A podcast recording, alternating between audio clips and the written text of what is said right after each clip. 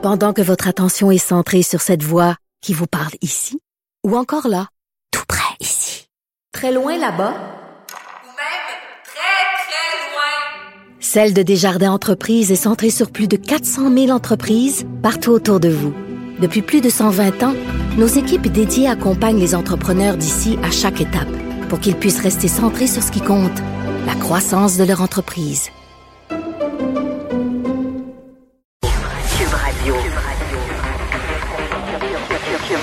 Cube Radio. En direct à LCN. Mario Dumont dans son euh, studio de Cube. Alors, parlons de vaccination d'abord. Euh, Mario, le ministre de la Santé qui a insisté là-dessus, là, cet effort massif des entreprises pour rejoindre un maximum de gens vaccinés. C'est une première dans notre histoire et ça va faire la différence là, en bout de ligne dans cette vaste campagne de vaccination.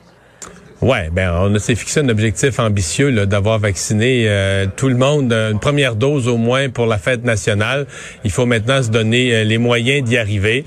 et là, c'est une espèce mm. d'addition. Toutes ces grandes cliniques de vaccination de masse, la clinique du, du, du gouvernement, auxquelles s'additionne la contribution des pharmaciens. On dit quand on les aura dans toutes les régions, ce sera environ 1600 pharmacies qui vaccineront. Mais L'autre couche, ce sont des entreprises. Et là, ce matin, on a eu une idée. L'idée circulait déjà, avait déjà été annoncée, mais on a eu une idée plus précise de l'ampleur de la contribution. En fait, dans toutes les régions du Québec, des grands employeurs, des grandes entreprises qui vont vacciner, oui, vacciner leurs employés, les familles de leurs employés, des collaborateurs, des fournisseurs, mais vont aussi ouvrir euh, leurs portes au grand public. Donc, véritablement, là, participer à la campagne de vaccination euh, grand public. Et ça pourrait, on avait parlé du mois de juin, mais là, évidemment, on veut finir le 24 juin, on parle maintenant euh, d'une euh, d'une entrée en scène des entreprises pour le mois de mai. Oui, assez rapidement. On va revenir maintenant sur euh, ce, simulacre de, procès en Chine des deux Michael. Justin Trudeau qui, a les mains liées dans ce dossier-là. On se trouve vraiment coincé entre les deux géants. Complètement, complètement. Et on voit à quel point la situation est, malaisante pour le Canada. D'abord, c'est épouvantable que deux citoyens canadiens euh, soient ainsi euh, pris en otage. C'est le mot qu'il faut employer par quelque chose qui ne les concerne pas eux directement. Comprenons-nous bien. Mm-hmm. Euh, ils sont vraiment coincés un peu le leur, leur, personne ou leur vie est carrément euh, prise à partie par une situation. Ce matin, euh, euh, l'expert Loïc Tassé disait beaucoup plus grande, beaucoup plus grosse que, mm-hmm. que, que, leur situation à eux. Bon, l'autre affaire, c'est quand on regarde la rencontre qui avait lieu en Alaska entre les États-Unis et la Chine, on se dit, mais c'est tellement tendu entre les États-Unis et la Chine on espérait, nous, du côté canadien, que les Américains parleraient de notre situation, de l'allié canadien avec ces deux Michael. Mais là, on se dit, c'est tellement tendu entre les États-Unis et la Chine, il doit pas rester beaucoup de place, beaucoup d'espace dans la rencontre pour le problème des deux Canadiens. Donc, le Canada, euh, le Canada ne peut qu'espérer, à terme, que Joe Biden recrée cette grande coalition que, que, Donald Trump avait défaite, mais cette grande coalition de pays qui veulent tenir tête à la Chine.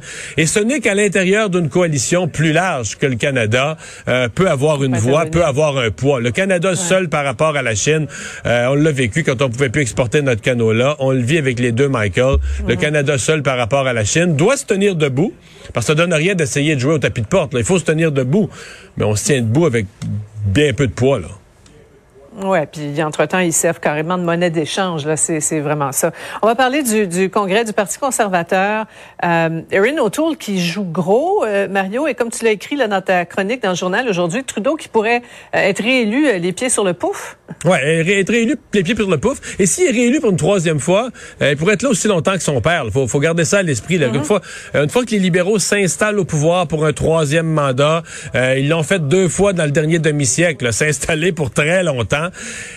Bon, Erin O'Toole, je considère moi qu'il était, il était bien parti là, ces premières semaines, euh, avait réglé des dossiers, euh, bon, euh, les droits des homosexuels, l'avortement, avait mis ça de côté. Je pense au Québec, ça avait bien passé. La question du français. Mais là, on dirait que c'est comme s'il a réglé des problèmes, mais il y a une espèce de message central qui s'est jamais installé. Là. Pourquoi, pourquoi on va très conservateur? Pourquoi la famille de la classe moyenne d'une banlieue québécoise ou d'une région québécoise? Pourquoi on mettrait dehors Justin Trudeau puis on élirait Erin O'Toole à la place? Il n'a jamais réussi à fournir cette, mm. cette réponse-là. C'est ça, définir, lui, qu'est-ce qu'il amène? Alors là, il a un congrès. Mm.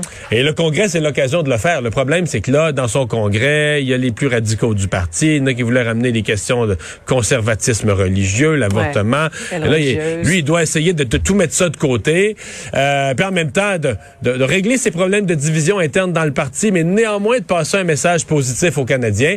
Mais s'il fallait que ce congrès tourne mal, je veux dire, il reste les élections ce printemps, c'est une hypothèse bien réelle. Là, la plupart des conservateurs disent, ben là, nous autres, faudrait essayer d'éviter les élections ce printemps, parce que là, sinon, on va peut-être manger une volée, peut-être pire que sous Andrew Scheer. Mais disons que les, les, les, les moments de Monsieur euh, Erin O'Toole sont, sont cruciaux. Son discours, qu'il doit prononcer dans les prochaines minutes, si c'est pas déjà commencé, euh, va être aussi très, très, très euh, important pour essayer de, de reconnecter avec élect- l'électorat et au moins de se placer dans une position sur la ligne de départ où il peut compétitionner avec Justin Trudeau. Là. Ouais, ça passe ou ça casse. Merci beaucoup, Mario. Au revoir. Alors Vincent, ben on est à la veille euh, d'une fin de semaine euh, qui va peut-être marquer pour bien des gens le- l'espèce de vrai début du printemps. Oui, ouais, vraiment, c'est c'est exceptionnel quand même ce qui s'en vient comme météo. Je regardais un peu à la grandeur du Québec là, et jusqu'à lundi, même mardi, euh, dire sud-ouest, le Gatineau, Montréal. Demain, c'est déjà 9 degrés, gros soleil. Dimanche, 11 degrés, gros soleil. Lundi, 14, gros soleil. Et mardi, soleil nuage, 15. Ce sera le plus chaud qu'on devrait atteindre. Québec aussi 7, 10, 13, 11 pour les prochains jours. Saguenay aussi, on va atteindre 12 degrés. Rimouski, 10 degrés. Donc vraiment partout une vague euh, printanière.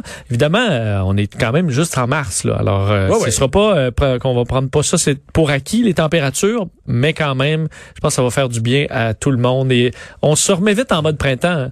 Ben là on Et, là, on a et à 15 Ah, ouais. degrés après l'hiver, il y a du monde en t-shirt dehors. là. On, on se fait désaccroire un peu, mais euh, C'est on mon genre. C'est ton genre. Mais pour vrai, après un hiver, on a vraiment, on, on est pas frileux. là. Le Québécois, euh, il comme il a goûté à sa part de froid. Fait Oui. qu'il y a 15 degrés au soleil et on trouve ça chaud. Ben, envoyé qui disait il fait 19 dans la maison puis tu te mets une couverte, mais il fait 15 dehors puis tu euh, t'es en bédaine. Ouais, Alors mais profitez-en. plein, plein soleil, c'est pas pareil quand même. Le soleil apporte, raison. apporte sa chaleur. Profitez-en bien. Euh, merci Vincent, merci euh, Sébastien à la mise en onde, Alex à la recherche. Merci à vous d'avoir euh, été là. Je vous souhaite une bonne fin de semaine. Rendez-vous lundi 15h30. Sophie Durocher s'en vient au micro dans un instant.